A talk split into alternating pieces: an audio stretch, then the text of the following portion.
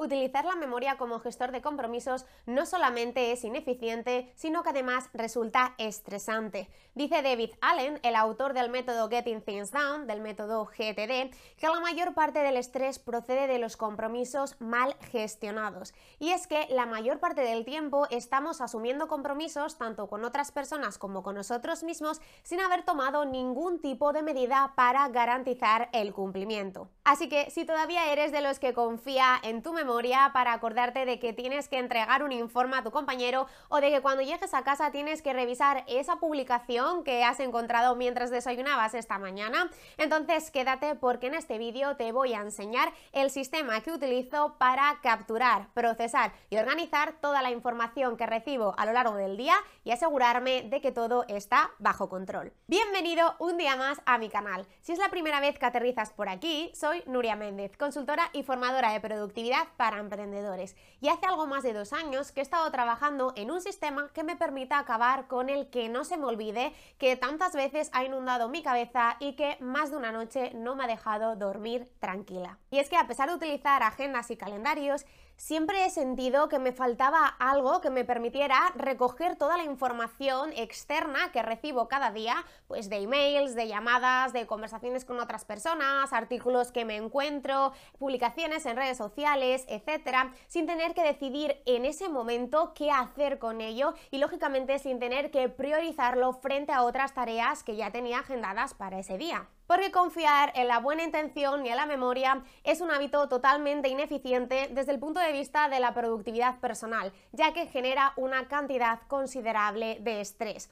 Es más, este tipo de compromisos y de información que nos encontramos la almacenamos en la memoria a corto plazo, una memoria que se dice que tiene una capacidad que solamente permite almacenar unos nueve elementos de forma simultánea. Por eso decidí construir el sistema digital que te voy a contar a continuación basándome en algunos pasos del método GTD, un método que ya te expliqué en vídeos anteriores. El primer paso es el de recopilar o capturar toda esa información externa que recibo en el día a día y que va a desencadenar una acción por mi parte.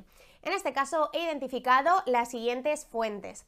La primera es la de emails, llamadas o conversaciones. La segunda, recomendaciones pues de libros, de series, de películas. La tercera está relacionada con publicaciones en redes sociales y la cuarta con lecturas que hago en el día a día pues de noticias, de artículos o de libros. Estas son las cuatro fuentes que tienen más sentido para mí, pero lógicamente en tu caso tendrás que analizar de dónde procede principalmente la información que recibes en el día a día y definir tus fuentes. Ahora bien, ¿cómo capturo toda esta información? Pues yo principalmente utilizo Notion porque es la herramienta de productividad en la que ya sabes que tengo organizada mi vida personal, mis formaciones y mi negocio. Por lo tanto, tiene mucho sentido que este primer paso del sistema también lo incluya en Notion. Para ello he creado una página muy sencilla que he llamado Inbox, bandeja de entrada, que se trata de una única tabla a página completa. Y en esa tabla hay dos columnas. La primera columna es donde escribo rápidamente esa información que estoy recibiendo o incluso puedo adjuntar o bien una captura de pantalla o si procede internet directamente pongo el link. Y la segunda columna es un checkbox para marcar con un tick si la tarea ya la he procesado, es decir, si la, ya la he gestionado o todavía está pendiente de procesar, que es el segundo de los pasos. Sin embargo, solo utilizo Notion para la primera y la cuarta fuente que te he contado. ¿Por qué? Porque al final este sistema digital lo he hecho para ahorrarme tiempo también y por lo tanto no tiene sentido que incluya en Notion recomendaciones de libros o publicaciones que encuentro en redes sociales.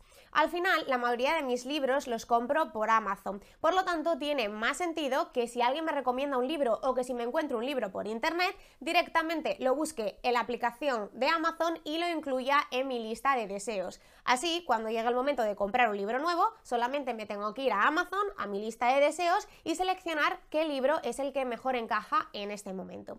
Y lo mismo ocurre con las publicaciones en las redes sociales. La red social, o más bien el buscador que más consumo es YouTube. Por lo tanto, si me encuentro un libro que o bien me sirva de fuente de inspiración o bien quiera darle una vuelta para hacer alguna acción de mejora en mi vida, entonces simplemente hago clic le doy al botón de ver más tarde y lo incluyo en esa lista. Y ya cuando tenga tiempo para ver el vídeo, pues me voy a mi lista de guardados en ver más tarde y selecciono el vídeo que me apetece ver en este momento. Para las publicaciones de Instagram es muy similar. En la sección de guardados, que lo encontrarás en tu perfil, se pueden crear carpetas. Yo tengo unas tres carpetas, de tal forma que cuando encuentro una publicación, pues que quiero guardar para verla más tarde, lo único que tengo que hacer es guardar esa publicación en cada una de las carpetas. Cuando ya he concluido este primer paso de recopilar o capturar la información que voy recibiendo a lo largo del día, siempre dedico un pequeño tiempo antes de irme a dormir a decidir qué hacer con ella, a procesarla.